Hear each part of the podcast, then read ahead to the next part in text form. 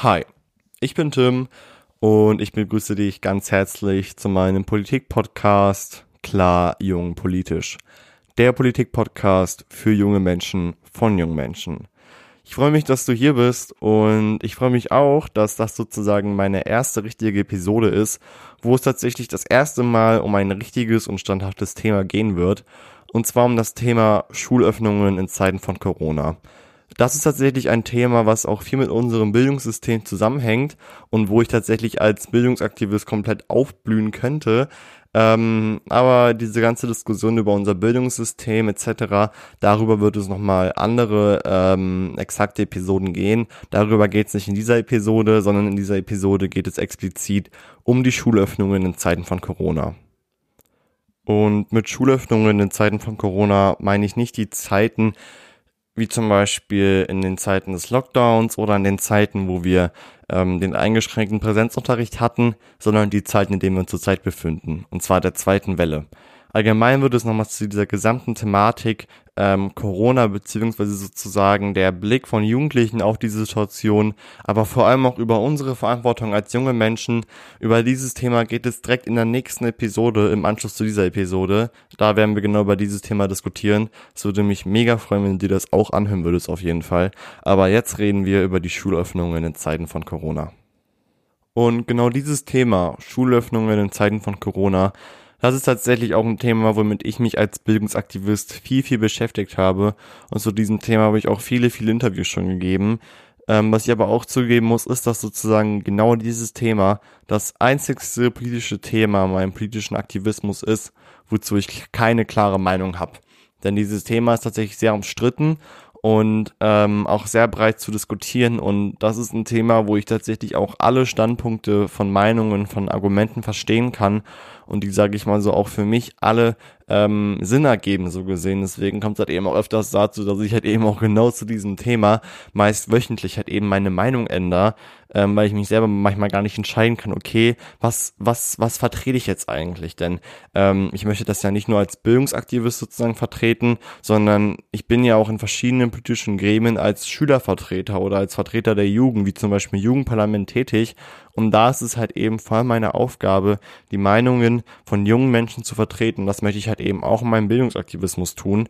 Ähm, und da ist halt eben auch auf jeden Fall die Meinungen der Jugendlichen, sage ich mal so, sehr, sehr unterschiedlich zum Thema Schulschließungen.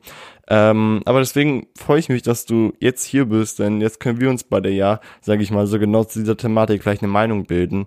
Denn mir geht es genauso wie dir vielleicht, dass das tatsächlich ein Thema ist, wo ich mir denke, okay, eigentlich hört sich beides sinnvoll an, aber was ist sozusagen für mich persönlich sinnvoller? Um aber vielleicht dieses gesamte Thema ein bisschen mehr zu verstehen und ein bisschen mehr den Kontext, sage ich mal so, dazu zu verstehen, schauen wir uns mal sozusagen die Geschichte zu diesem Thema an. Das heißt, wie kommt es eigentlich zu dieser Diskussion Schulöffnungen und wieso wurden eigentlich die Schulen geschlossen, so gesehen? Wahrscheinlich erinnert ihr euch alle an das Datum 13. März 2020. Es war ein Freitag und dieses Datum wird auf jeden, also spielt auf jeden Fall in dieser gesamten Corona-Pandemie eine große Rolle. Denn dieser Freitag war der Freitag, was lustigerweise auch ist, dass das Freitag der 13. war. also dieser Freitag war wie gesagt der Tag, als verkündet wurde, dass ähm, die Schulen nach den Osterferien drei weitere Wochen geschlossen werden. Das heißt so gesehen, dass ähm, wir um die fünf Wochen in Anführungsstrichen Ferien haben, also fast so lang wie die Sommerferien. Und ich muss zugeben, mir ging es wahrscheinlich genauso wie die meisten von euch, ähm, dass ich mich mega gefreut habe. Also ich habe mich mit meinen Freunden in der Schule so abgefeiert und wir dachten uns alle so, oh geil, cool und keine Schule und so. Und es wird alles viel chilliger und whatever. Aber wir haben alle falsch gedacht sondern es wurde meiner Meinung nach viel stressiger mit Homeschooling etc. Aber auf jeden Fall, wir sind am 13. März. Dort wurde verkündet in den meisten Bundesländern, okay, ähm, die, beziehungsweise eigentlich in allen Bundesländern, okay, ähm, die Schulen werden nach den Osterferien nicht geöffnet, sondern werden sozusagen weiter geschlossen bleiben. Natürlich wird ein ähm, gewisser Notbetrieb eingerichtet für SchülerInnen, die in die Schule müssen aus privaten oder bestimmten Gründen. Ähm, aber für den größten Teil der Schülerschaft bleibt die Schule geschlossen. Und da hat halt eben dann die ähm, Regierung die Verantwortung, in den Osterferien sich sozusagen zu überlegen, okay, wow, wie machen wir das jetzt? Also wie, organi wie organisieren wir das vor allem? Und da, ist, da kommt tatsächlich schon der erste Punkt, ähm, den ich als Bildungsaktivist sehr kritisiere, und zwar den Punkt, dass Bildung Ländersache ist. Das ist sozusagen ähm, der Bildungsföderalismus, den wir halt eben haben. Dass halt eben gesagt wird, okay, Bildung ist nicht wie zum Beispiel andere politische Thematiken, wie zum Beispiel Finanzen oder Gesundheitswesen, ähm, wird nicht alles vom Bund bestimmt, beziehungsweise sozusagen die klaren Entscheidungen liegen im Bund, sondern Bildung ist von jedem Bundesland aus gesehen anders. Zwar nicht komplett anders, aber es gibt trotzdem immer noch sichtbare Unterschiede, wie zum Beispiel zwischen Niedersachsen und, und Nordrhein-Westfalen so gesehen.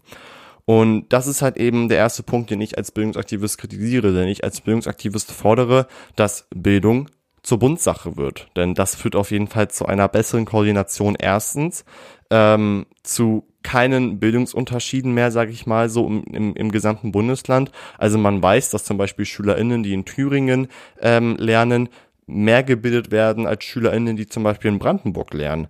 Ähm, aber über dieses Thema wollen wir nicht reden, sondern über dieses Thema reden wir irgendwann später in einer Episode.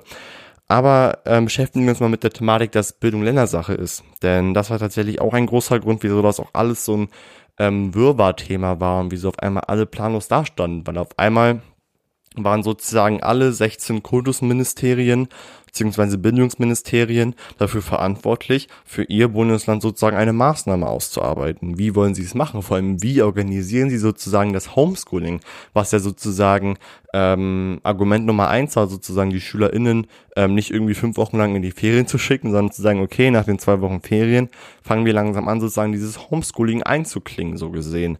Und äh, ich weiß nicht, wie es euch ging, aber tatsächlich war Homeschooling ein Thema für mich, was gar nicht ging. Also ich bin im Homeschooling gar nicht klargekommen. Ähm, ich habe erstens komplett meinen Schlafrhythmus verloren und zweitens bin ich auch mit den Aufgaben nicht hinterhergekommen, weil ich einfach keine Person hatte, die mich unterstützt, so gesehen. Also ich hatte halt eben keine Lehrkraft, die mich sozusagen, ähm, die mich von hinten anschubst und sagt, so, yo, mach deine Aufgaben, so gesehen. Es war komplett anders.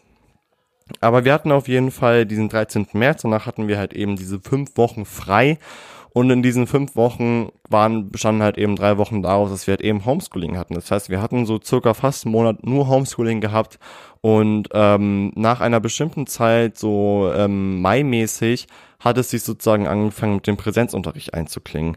Ich würde euch tatsächlich jetzt ähm, gerne ähm, ein paar Daten nennen, damit wir uns alle so zeitlich ein bisschen orientieren können.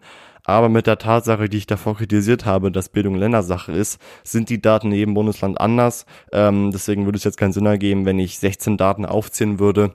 Letztendlich hat, wie gesagt, jedes Bundesland seine eigenen Daten, wann was gemacht wurde. Das heißt, stell dir einfach selber vor, in welchem, je nachdem, in welchem Bundesland du jetzt wohnst, wie das bei dir, sage ich mal, so abgelaufen ist. Auf jeden Fall, so im Monat Mai hat es dann halt eben angefangen, dass man gemerkt hat, okay, man hat zu diesem Thema ein bisschen geforscht, weil natürlich hat man die Schulen geschlossen, weil man dachte, okay, Schulen sind Orte, an denen viele Menschen, sage ich mal, so aufeinander sind, so gesehen.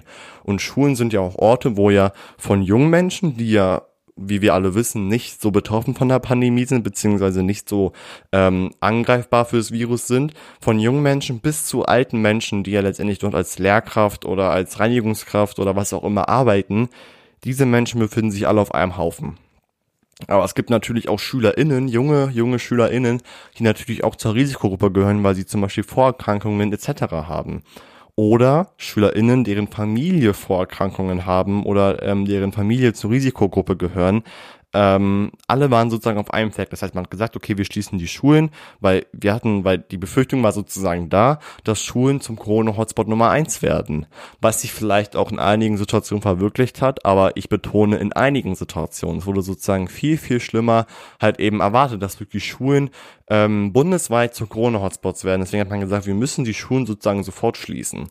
Und ähm, nach dieser Lockdown-Zeit beziehungsweise nach dieser Homeschooling-Zeit hat man halt eben zu diesem Thema geforscht und gemerkt, okay, Schulen ähm, sind nicht ausschlaggebend beziehungsweise können nicht ausschlaggebend zu einem Corona-Hotspot werden. Ähm, liegt daran, da sich halt eben größtenteils junge Menschen dort befinden. Das heißt sozusagen, klar, diese, diese jungen Menschen ähm, tragen diese, tragen dieses Virus weiter. Das heißt, trotzdem wäre es ein Corona-Hotspot, aber diese jungen Menschen würden nicht so stark erkranken. Das heißt, man hat sich sozusagen überlegt, okay, Bildung muss weitergehen. Hat auf jeden Fall auch gemerkt, dass auf jeden Fall auch Konsequenzen davon treten. Hätte man gesagt, wir hätten sozusagen ab Anfang März ähm, bis zu den Sommerferien niemanden mehr in die Schule gelassen, wie das, wie würde das unser Bildungssystem verkraften? Also so gesehen gar nicht. Und deswegen hat man gesagt, okay, die SchülerInnen müssen in die Schule, egal auf welchem Weg, sie müssen auf jeden Fall in die Schule. Und dann gab es halt eben die Idee vom eingeschränkten Präsenzunterricht. Ähm, und diese Idee, eingeschränkter Präsenzunterricht, kennen wir ja alle, wahrscheinlich haben wir alle erlebt. Die Klasse wird einmal in der Mitte aufgeteilt, ist sozusagen so diese A-B-Methode. Das wird okay, wir teilen die Klasse einmal in der Mitte auf. In der ersten Woche geht Gruppe A in die Schule, in der zweiten Woche geht Gruppe B in die Schule, in der ersten Woche wieder Gruppe A. Es gab auch Schulen bzw. Bundesländer, die das tageweise gemacht haben, die gesagt haben, okay, am Montag geht Gruppe A in die Schule, am Dienstag Gruppe B, am Mittwoch wieder Gruppe A und am Donnerstag wieder Gruppe B.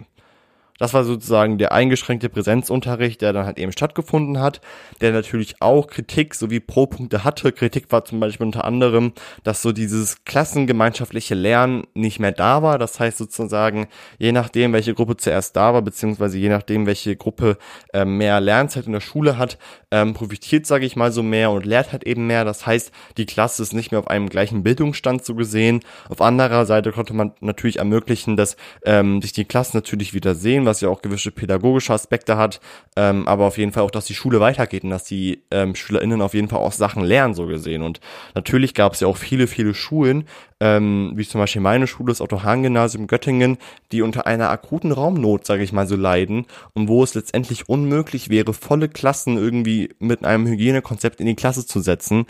Ähm, und natürlich, wenn man die Klassen teilt, hat man halt eben weniger Personen in einer Klasse. Das ist halt eben auch auf jeden Fall sicherer. Deswegen wurde halt eben auch diese Methode so gesehen angewendet, um halt genau das zu unterstützen. Ähm, damit halt trotzdem, sage ich mal, so Bildung weiter stattfinden kann, aber mit Einschränkungen. Hauptsache, die Bildung findet halt eben trotzdem statt, so gesehen. Und genau diese Methode wurde dann halt eben bis zum Anfang der Sommerferien, also sozusagen bis zu unserem letzten Schultag durchgezogen. Das heißt, ähm, bis zu diesem letzten Schultag ähm, wurde überall sozusagen dieser eingeschränkte Präsenzunterricht durchgesetzt. Und ähm, mit diesem eingeschränkten Präsenzunterricht beziehungsweise mit dem Ende des eingeschränkten Präsenzunterrichts sind wir, sage ich mal so, also wir SchülerInnen, du und ich, in die Ferien gestartet. Und die Tatsache, dass wir sozusagen in die Ferien gestartet sind, hat sozusagen erstmal für die Politik ganz oben, sage ich mal so, eine kleine Verschnaufpause gegeben, gewährleistet so gesehen. Also indem bei denen gesagt wurde, okay, die SchülerInnen sind jetzt in den Ferien, wir können Konzepte ausarbeiten, beziehungsweise auch für die Wissenschaft, wir können ähm, halt eben weitere Sachen erforschen, ähm, die uns vielleicht halt eben darauf aufklären, okay, ähm, ist es wichtig, dass ähm, SchülerInnen doch nicht in die Schule gehen oder whatever so gesehen. Ähm, das war halt eben ein großes Thema. Und da halt eben auch vor allem explizit jetzt in den Zeiten der Sommerferien. Die ähm, Corona-Fallzahl beziehungsweise die Zahl der Neuinfektionen halt eben rapide gesunken sind, also wirklich echt weit unten waren, von bis zu Tagen, wo der ähm, Wert von Neuinfektionen in dem, in einem unterstelligen, dreistelligen Bereich lag sozusagen, als vielleicht auch von einigen gedacht wurde, okay, die zweite Welle, wie sie von den meisten VirologInnen ähm, halt eben bestimmt wurde, die wird wahrscheinlich gar nicht mehr eintreten. Wahrscheinlich haben wir uns alle so an die Regeln gehalten, dass das gar nicht mehr passieren wird. Ähm, ist dann sozusagen auch die Bildungspolitik beziehungsweise die BildungspolitikerInnen davon ausgegangen, okay, die Zeit wird eigentlich chillig ähm, und wir können eigentlich wieder nach den Sommerferien mit dem Präsenzunterricht starten unter bestimmten Herausforderungen. Weil natürlich können wir jetzt ja nicht alle SchülerInnen einfach so in die Schule schicken und sagen so, ach ja, das Virus ist nicht mehr da und lebt so eure Schule, wie es früher war. Ähm, sondern klar, man hat die Schule gestartet, aber man wusste, die Schule wird nicht so, wie sie früher war. Beziehungsweise sozusagen der Schulalltag wird nicht so, wie er früher war. Und dann kam es halt eben dazu, dass halt eben in den meisten Bundesländern gesagt wurde, okay, wir führen eine Maskenpflicht in der Schule ein, also im Schulgebäude. Dann gab es halt eben auch noch einige ähm, einzige Bundesländer, die halt eben zum Beispiel wie NRW gesagt haben, wir wollen auch für einen bestimmten Zeitraum die Maskenpflicht im Klassenraum haben, was wiederum in anderen Bundesländern nicht nötig war. Es gab auch Bundesländer, die zum Beispiel von einer Maskenpflicht komplett ähm, abgesehen haben, beziehungsweise die deren Kommunen gesagt haben, dass die Kommunen selber entscheiden sollen, ob sie eine Maskenpflicht haben wollen oder nicht. Und wiederum dann halt eben Kommunen gesagt haben, wir wollen keine Maskenpflicht. Das heißt, es gab halt eben Gymnasien, an denen halt eben keine Maske getragen wurde und wiederum Gymnasien, an denen halt eben eine Maske durchgehend im Klassenraum sowie im Schulgebäude getragen werden musste. Das ist halt eben einfach unfair so gesehen. Also wenn wir uns an Regeln halten, dann bitte alle an die gleichen Regeln, weil sonst bringt das ja auch letztendlich letztendlich gar nichts. Ähm, aber auf jeden Fall hat sozusagen die Zeit nach den Sommerferien, die Schulzeit nach den Sommerferien zwar im Präsenzunterricht angefangen, beziehungsweise ging im Präsenzunterricht weiter, was jetzt endlich ja schon mal gut ist. Das heißt, man hat sozusagen seine ganze Klasse wieder, seine ganze Kohorte wieder, etc aber halt eben mit zum Beispiel Laufbahnprinzip, also das heißt, man läuft zum Beispiel im Flur rechts, man muss sich die Hände desinfizieren, beziehungsweise man muss Möglichkeiten haben, sich die Hände zu desinfizieren, ähm, man muss eigentlich ähm, vor dem Betreten des Klassenraums sich die Hände waschen. Ich persönlich weiß aus meiner schulischen Erfahrung und aus der schulischen Erfahrung von Freunden, dass das nicht passiert ähm, und weitere Maßnahmen, die halt eben, sage ich mal, so getroffen werden, so gesehen. Jetzt haben wir noch Ferien, beziehungsweise jetzt habe ich noch Ferien. Morgen sind meine Ferien vorbei. Vielleicht ähm, sind ähm, deine Ferien auch schon vorbei und du hast schon eine Woche Schule hinter dir. Oder du hast erst die Woche darauf, sage ich mal so, Schule. Das ist ja unterschiedlich. Ich weiß ja nicht, aus welchem Bundesland du mir gerade hier zuhörst. Ähm, aber für mich persönlich ist die Schule nicht morgen vorbei, sondern morgen sind für mich die Ferien vorbei und morgen fängt die Schule für mich an. So rum. Und das heißt sozusagen, ich gehe in eine Schule, ähm, die ich, sage ich mal, zurzeit in einem Zeitalter befindet, wo Corona-Neuinfektionen bei fast 15.000 liegen, was eigentlich schon, ähm, sage ich mal so, fast das Dreifache beziehungsweise eigentlich mehr als das Doppelte von den Neuinfektionszahlen aus der ersten Welle sind. Was denke ich drüber? Like, maybe sage ich, Honey, I don't go to school, das ist mir viel zu gefährlich. Meine Eltern sagen, ich möchte mein Kind nicht in die Schule schicken, mein Kind bleibt zu Hause. Oder ich habe einfach nur Schnupfen und darf nicht mal in die Schule, weil ich sozusagen schon mal ein ähm, Corona-Symptom habe, ähm, obwohl es vielleicht einfach nur eine Erkältung ist. Oder ich gehe in die Schule und sage, ach, es ist doch gar nichts passiert. Wir haben zwar ähm, Tage, wo die Neuinfektionen bei 15.000 liegen, aber ich kann ja trotzdem in die Schule gehen, so gesehen. Also diese gesamte Thematik jetzt Schulöffnungen genau in dieser Zeit, das ist ein unglaublich großes Thema, über das wir jetzt genau reden werden und uns auch vor allem verschiedene Meinungen anschauen werden, auf jeden Fall. Bevor wir aber genauso eine Meinungsanalyse machen, ähm, so wie ich ich persönlich nenne das immer Meinungsanalyse, das mache ich auch immer, wenn ich zum Beispiel ähm, im Schulausschuss sitze ähm, ich habe ja dort als Schülervertreter einen Sitz so gesehen. Das heißt, ich bin sozusagen im Schulausschuss der einzigste Schülervertreter. Das heißt, ich bin sozusagen allein dafür verantwortlich, die Meinungen von SchülerInnen aus Göttingen im Schulausschuss zu vertreten. Und dann mache ich das meistens auch, dass ich dann sozusagen dort sitze und mir alle Meinungen angucke und diese Meinung sozusagen analysiere. Das heißt, ich gucke mir an und sage, okay, diese Meinung klingt sinnvoll, diese Meinung nicht. Vielleicht widersprechen sich zwei Meinungen etc. Und genau das machen wir jetzt, eine gewisse Meinungsanalyse. Und um diese Meinungsanalyse zu machen, müssen wir uns zuerst, sag ich mal, so einen gewissen Grundstein richten. Das heißt, wir schauen uns die Situation an, in der wir uns befinden, beziehungsweise wir schauen uns die Situation an, zu die wir sozusagen diese Meinungsanalyse machen wollen. Und die Situation, die wir haben, ist ganz einfach die Situation Schulöffnungen in Zeiten von Corona, so wie es halt eben auch ähm, das Thema dieses Podcasts ist. Und dazu, genau zu diesem Thema, ähm, gibt es verschiedene Meinungen. Um uns besser zu orientieren, ähm, geben wir mal den Meinungen Namen, beziehungsweise denken wir uns einfach mal irgendwelche Personen aus, ähm, die sozusagen diese Meinungen sagen wollen, so gesehen.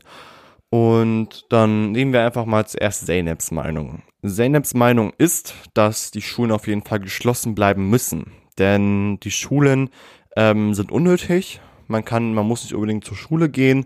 Und letztendlich ähm, hat Zeynep die Meinung, dass sich ja an der Schule halt eben viele, viele Menschen erstens befinden, die sich infizieren können ähm, an Zeynep's Schule ist es zum Beispiel so, dass Zeynep mit ihrer Klasse face-to-face -face sitzt, sage ich mal so, also zwischen ihr und anderen KlassenkameradInnen kein Abstand, sage ich mal so, besteht und dass sie auch im Unterricht nicht mal eine Maske tragen müssen und ähm, dass ihre Schule so verengt ist, dass sie auf jeden Fall auch Kontakt zu anderen Kohorten in den Pausen kriegt, entweder weil sich die Gänge überschreiten etc., und Zeynep hat Angst, dass sie ihre Eltern infizieren kann, denn ihre Mutter hatte leider Krebs gehabt und ihr Vater ist lungenkrank und ähm, ihr Bruder ist chronisch krank. Das heißt, wenn sie sozusagen in die Schule geht, hat sie Angst, ähm, ihre Eltern zu infizieren, beziehungsweise ihre gesamte Familie zu infizieren, da sie persönlich vielleicht nicht so einen großen Schaden davon tragen würde, aber dafür halt eben andere. Außerdem meint Zeynep, dass ähm, letztendlich es auch viele, viele LehrerInnen gibt, die sich halt eben in der Schule befinden die halt eben auch schon relativ alt sind, beziehungsweise zur Risikogruppe gehören oder auch nicht ihre Familie anstecken wollen. Ähm, wenn diese LehrerInnen ausfallen, haben wir letztendlich keine Lehrkräfte mehr, die uns im Präsenzunterricht sowie im Onlineunterricht unterrichten können, so gesehen. Ähm, das ist sozusagen Zeynep's Meinung. Das heißt, zusammengefasst ist Zeynep ganz klar gegen die Schulöffnungen. Zeynep möchte weiter zu Hause unterrichtet werden, aus dem Grund, da ähm, Zeynep hat eben Angst hat, dass sozusagen Schulen wieder zu einem Corona-Hotspot werden und ähm, dass gezielt Personen, die sich halt eben auf der Schule befinden, egal ob jetzt jung oder alt, eigentlich immer Kontakt haben zu Risikopersonen beziehungsweise zu einer Risikogruppe ähm, und es deswegen einfach fahrlässig ist, diese Menschen einfach zu, zur Schule zu schicken, weil wir dadurch halt eben der Ausbreitung des Coronavirus halt eben sozusagen einen Raum bieten, beziehungsweise es ermöglichen, dass das ähm, Coronavirus sich weiter ausbreiten kann, vor allem in der Schule. Jetzt kommt aber Daniels Meinung.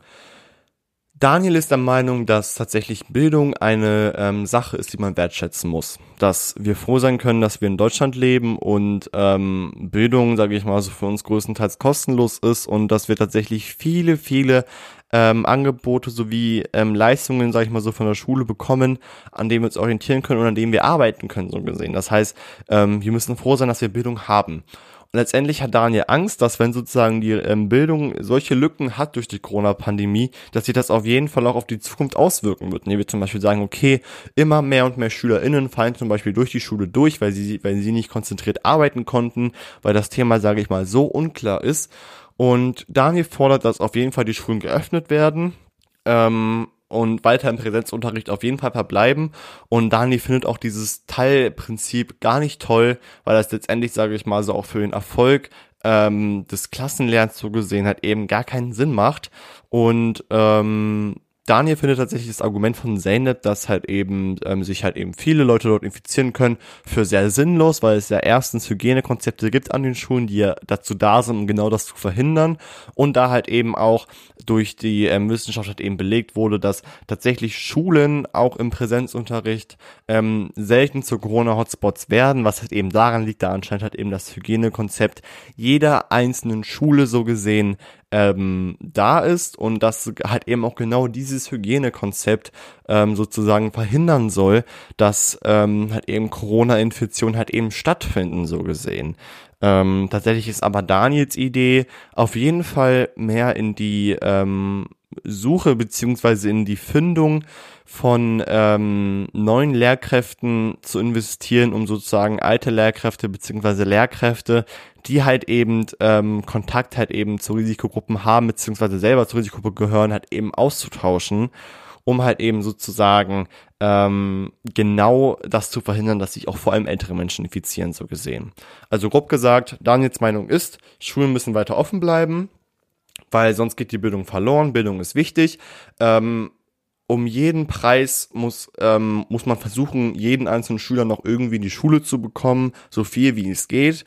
Und ähm, Dan ist wie gesagt der Meinung, im Gegensatz zu Zeynep, dass ähm, Schulen tatsächlich kein Corona-Hotspot werden können, aufgrund von gewissen wissenschaftlichen Ur ähm, ähm, Gutachten so gesehen und findet, dass die Situation relativ übertrieben ist und dass man einfach die Schule wieder so wie normal einfach starten soll. Jetzt kommen wir zur Meinung von mir, nämlich ist mir aufgefallen, dass Daniel ähm, sehr stark sozusagen SchülerInnen in seiner Meinung halt eben ähm, vernachlässigt. Und das gefällt mir nicht, denn es ist ja nicht nur wichtig, ähm, LehrerInnen aus Risikogruppen beziehungsweise ähm, als Risikopersonen auszutauschen, was halt eben auch letztendlich kaum möglich wäre, weil wie soll man in kurzer Zeit, sage ich mal, so viele, viele Lehrkräfte anschaffen? Wir haben ja schon seit langer, langer Zeit, sagt mir, ähm, ein, ein, ein, ein ähm, Problem mit Lehrkräften, dass es an LehrerInnen fehlt. Wie soll man in so einer kurzen Zeit vor allem junge LehrerInnen finden, ähm, die auch noch effektiv unterrichten können und das noch irgendwie finanzieren sollen? Also das finde persönlich ähm, mir auch für sehr un unnötig und auch für sehr unreal so gesehen, dass das überhaupt machbar ist so gesehen. Ähm, mir fordert aber auch auf jeden Fall, dass auf jeden Fall auch die SchülerInnen geachtet wird. Denn es gibt auch viele, viele SchülerInnen, wie halt davor schon erwähnt, die entweder selber zur Risikogruppe gehören oder wo die Familie zur Risikogruppe gehört, so gesehen. Und ähm, junge Menschen können laut mir nicht ähm, unbedingt an der ähm, Krankheit irgendwie, was weiß ich, verrecken oder whatever. So, also letztendlich, das Virus tut jungen Menschen nicht unbedingt so viel an, wie es älteren Menschen antut. Also diese Auswirkungen der Erkrankung sind geringer als bei, als, als bei älteren Menschen. Natürlich gibt es ähm, andere, gibt es Ausnahmefälle, wo es junge Menschen genauso hart trifft wie ältere Menschen, aber größtenteils sieht das halt eben komplett anders aus, so gesehen. Und deswegen sagt mir, dass sozusagen vor allem mit dieser gesamten Thematik Meinungen von SchülerInnen mehr einbezogen werden können. Also mir positioniert sich nicht ganz klar zwischen Schulen öffnen und Schulen schließen, sondern sie positioniert sich ganz stark, dass die Meinungen von SchülerInnen mehr vertreten werden sollen, so gesehen. Und tatsächlich genau die Meinung von mir, also jetzt, sind wir sozusagen aus dieser Meinungsanalyse raus und fangen an zu analysieren. Also wir sind sozusagen aus der Meinungsfindung raus und fangen jetzt an, diese Meinung zu analysieren. Genau den letzten Punkt der Meinung von mir unterstütze ich komplett. Und das ist auch ein ziemlich wichtiger Punkt, denn vor allem in dieser gesamten Zeit, vor allem in der Bildungspolitik, in der es ja maßgeblich auch größtenteils ging, wurde kaum die Meinung von SchülerInnen mit einbezogen. Weder auf Landesebene sowie auf kommunaler Ebene. Ich kann da nur zum Beispiel aus ähm, meiner Erfahrung sagen, dass ähm, ich ja auch vor allem in der kom kommunalen Bildungsebene, sage ich mal, so in Göttingen sehr, sehr, sehr aktiv bin. Und es ist ja auch eine Zeit lang so war, ich könnt euch ja wahrscheinlich erinnern, dass da Göttingen eine Zeit lang Corona-Hotspot deutschlandweit war. Lag daran, dass ähm, Wohnhäuser in Göttingen halt eben einfach zu Corona-Hotspots geworden sind. Und daraufhin hat halt eben der Krisenstab der Stadt Göttingen hat eben entschieden, dass ähm, die Schulen eine Woche länger zugemacht werden. Und das war tatsächlich eine Information, die zum Beispiel mit dem Stadtschülerrat, der ja auch genau dafür Ansprechperson ist, wo ich ja auch der stellvertretende Vorsitzende von bin, gar nicht besprochen wurde. Wir haben als Stadtschülerrat keine Informationen bekommen, keine E-Mails, keine Anrufe, gar nichts. Unsere Meinung wurde auch nicht gefragt, ähm, befragt. Und letztendlich die Information, dass sozusagen die Schulen eine Woche länger schließen, kam am Abend vor Montag. Das heißt sozusagen am Abend vor Montag beziehungsweise an dem Tag, wo sozusagen die Schulen wieder starten sollen, am Abend davor kam erst die Information, wir schließen jetzt die Schulen. Und das ist zum Beispiel eines der besten Beispiele dafür, dass die Meinungen von SchülerInnen in dieser Thematik viel zu wenig beachtet wurden. Und da habe ich persönlich öfters zum Beispiel, ich will nicht sagen, die Ausreden gehört, aber die Argumente gehört, ja, das schaffen wir doch gar nicht und und und das ist doch, also das, das kriegen wir ähm, kommunikationstechnisch gar nicht hin letztendlich, beziehungsweise ähm, meistens wurde mir auch gesagt, dass auch ähm, jetzt in Anführungsstrichen ältere PolitikerInnen ähm, ja wissen, dass die Meinung von jungen Menschen sind und wir deswegen nicht unsere Meinung bräuchten. Aber das ist so nicht. Letztendlich, also wäre ich, wäre ich in dieser Position, müsste ich sowas leiten zum Beispiel. Ich würde eine, eine, eine, eine äh, politische Entscheidung niemals abwinken ohne die Befragung der Personengruppe, die, sage ich mal, so davon betroffen ist. Und das war halt in diesem Falle SchülerInnen beziehungsweise junge Menschen.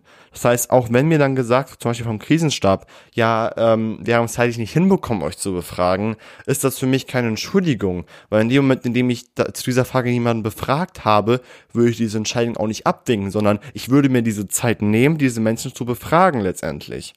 So gesehen. Und deswegen unterstütze ich vor allem den letzten Punkt von mir, und bei mir ist tatsächlich auch, ähm, bei mir ist tatsächlich auch mega, also ich bin eigentlich eher so der Mia-Typ, dass ich mich zwischen ähm, Zeynep's und Daniels Meinung nicht entscheiden kann. Weil auf einer Seite hat Zeynep auf jeden Fall recht, dass man diese Menschen schützen muss und dass es ähm, unverantwortlich ist, ähm, sozusagen jetzt in so einer Zeit mit so hohen Infektionszahlen, von wir wissen ja nicht, wie ja die Zahlen jetzt werden, während die Schule anfängt. Also letztendlich, ähm, wenn ich jetzt am Montag in der Schule bin, dieser Woche von Montag bis Freitag, wer weiß, wie sich die Zahlen dort entwickeln. Vielleicht liegen wir dann äh, an einem Tag über 20.000, äh, bei der Zahl über 20.000 und ähm, da ist es tatsächlich unverantwortlich, in dieser Zahl noch SchülerInnen in die Schule zu schicken. Vor allem, wenn man überlegt, dass ja vor allem auch bei der Zahl 7000 Neuinfektionen pro Tag schon ein Lockdown, sage ich mal, so berufen wurde und es bei 20.000 Neuinfektionen oder bei 15.000 Neuinfektionen auf einmal heißt so, ja, hm, ähm, Einschränkungen folgen, je nachdem so gesehen, ähm, das ist der falsche Weg. Und ähm, Deswegen wundert es mich tatsächlich auch so, auch so, dass es auch von Seiten des Bundes darüber so wenige Einschränkungen gibt, aber auch von Seiten des Landes so gesehen. Aber darum geht's in der nächsten Episode auf jeden Fall. Ähm, aber bei mir ist es auf jeden Fall auch so, dass ich auf, auf einer Seite natürlich sage, okay, ähm, wenn wir so ein, ein, ein ähm, fahrlässiges Infektionsgeschehen haben, so ein gefährliches Infektionsgeschehen haben, dürfen wir die SchülerInnen nicht in die Schule schicken, ganz klar. Auf einer Seite stimme ich aber auch Daniel zu, dass es wichtig ist, sozusagen die Bildung beizubehalten. Dass wenig Menschen von uns tatsächlich die Bildung schätzen und dass wenig Menschen tatsächlich schätzen, dass man jeden einzelnen Tag, in dem man in der Schule ist, ausnutzen muss, so gesehen. Und ähm, da bin ich auf jeden Fall auch der Meinung, dass äh, man irgendwie jeden einzelnen Tag noch irgendwie rauskratzen muss, wo man Schüler, SchülerInnen auf jeden Fall noch in die Schule schicken kann. Denn das ist tatsächlich essentiell und auch wichtig sozusagen auch für unsere Zukunft letztendlich. Also zwar denken wir jetzt vielleicht alle ähm, gegenwärtig und sagen, okay, ich habe jetzt zwar keinen Bock auf Schule, deswegen können die Schulen geschlossen bleiben. Aber wenn wir dann in fünf Jahren auf einer Jobsuche sind, merken wir, okay, Mist, wär, ähm, wenn die Schulen doch nicht geschlossen oder hätte ich doch vielleicht nicht die Meinung dafür, dass die Schulen, sage ich mal so, geschlossen werden. Wäre das vielleicht alles ganz anders anders gewesen, so gesehen. Also, wir haben jetzt auf jeden Fall Meinungen. Und das ist tatsächlich auch für uns essentiell, beziehungsweise für dich und für mich, sich eine eigene Meinung zu bilden. Ich habe dir davor schon gesagt, okay, zusammengefasst, meine Meinung zu diesem Thema, die ich mir jetzt eigentlich mal so im Laufe dieses Podcasts erarbeitet habe, ist, Schulen dürfen in dieser Situation, in der wir uns gerade befinden, damit meine ich diese hohen Infektionszahlen etc., nicht mehr vollständig geöffnet bleiben, denn es ist einfach unverantwortlich. Letztendlich kommt von Seiten der Regierung immer und immer wieder der Appell, Menschenansammlungen vermeiden und letztendlich ist die Schule eine große Menschenversammlung. Obwohl zwar von Seiten der Wissenschaft gesagt wurde, dass es essentiell ausschließbar ist, dass Schulen als Top 1 Hotspots werden, werden Schulen trotzdem zu Hotspots und das ist mir persönlich einfach viel zu fahrlässig. Ähm, das ist tatsächlich eine Meinung, die ich mir jetzt gebildet habe und die ich eigentlich auch relativ gut finde, sage ich mal so. Also was das gut finde. Also ich finde sie zurzeit am glaubwürdigsten und deswegen kann ich hier mal ein bisschen einbringen. Ähm, direkt so, okay, jetzt hat mein Handy geklingelt. Ich hoffe, ihr habt das nicht gehört. ähm, deswegen haben wir jetzt sozusagen schon mal einen groben Meinungsüberblick so gesehen. Das heißt, jetzt bist du dran. Jetzt ist sozusagen deine Aufgabe da, dass du dir eine Meinung über dieses Thema bildest. Ähm, und lass mich deine Meinung wissen. Entweder schreibst du mir deine Meinung oder wir kommen jetzt einmal direkt zum nächsten Punkt und zwar zum Punkt, okay, Honey, wir haben drüber gesprochen. We talk about it and what the hell are we gonna do now? Und das sage ich dir genau jetzt. Denn natürlich ist es richtig cool, dass du dir jetzt genau zu diesem Thema eine politische Meinung gebildet hast. Aber das, worauf wir jetzt achten müssen, ist, wie kannst du diese Meinung umsetzen? Letztendlich es ist unglaublich wichtig, seine Meinung kundzugeben, vor allem in einer Demokratie, in der wir leben und vor allem auch in dieser besonderen Situation, in der wir gerade leben, wo, sage ich mal so, unser Alltag davon bestimmt ist, dass Menschen in höheren Positionen uns vorgeben, was wir zu tun haben oder nicht, und wir sozusagen als Menschen, die in Anführungsstrichen der unteren Ebene angehören, ähm, sage ich mal so, keine Kommunikationswege zu den Menschen haben, die über uns sozusagen stehen. Und deswegen reden wir jetzt mal kurz darüber, was du eigentlich machen kannst. Beziehungsweise du hast jetzt deine politische Meinung dazu gebildet. Entweder, entweder denkst du das wie Zeynep, dass die Schulen geschlossen werden müssen aufgrund dieser, dieser, dieser ähm, katastrophalen Verhältnisse in der Corona-Pandemie. Oder du denkst wie Daniel, dass du sagst, die Schulen müssen um jeden Preis offen gehalten werden. Auch in der jetzigen Situation, wo die Infektionszahlen so hoch sind, müssen die Schulen offen gelassen werden.